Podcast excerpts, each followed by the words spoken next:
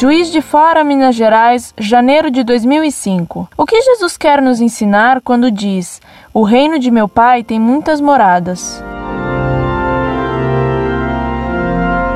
Prezada Salve Maria. Jesus, ao ensinar que no céu há muitas moradas, quis significar que, no paraíso, há diversos modos de recompensar os santos, conforme sua vocação. É claro que a recompensa celestial é uma só. O gozo da visão beatífica, isto é, da visão de Deus, é gozar da união e do amor dele. Entretanto, Deus não faz os homens iguais. A cada um, ele dá uma personalidade, dons e uma vocação pessoal que consiste em imitar especialmente uma de suas virtudes. Cada santo em sua vida reflete especialmente uma virtude de Deus e será recompensado, então, de modo desigual e único.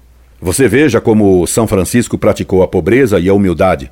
São Luís, rei da França, também foi franciscano, da Ordem Terceira. Porém, nele se salientou também a combatividade e a grandeza. São Francisco de Sales foi extremamente suave e doce de trato, enquanto São Jerônimo foi muito belicoso e lutador.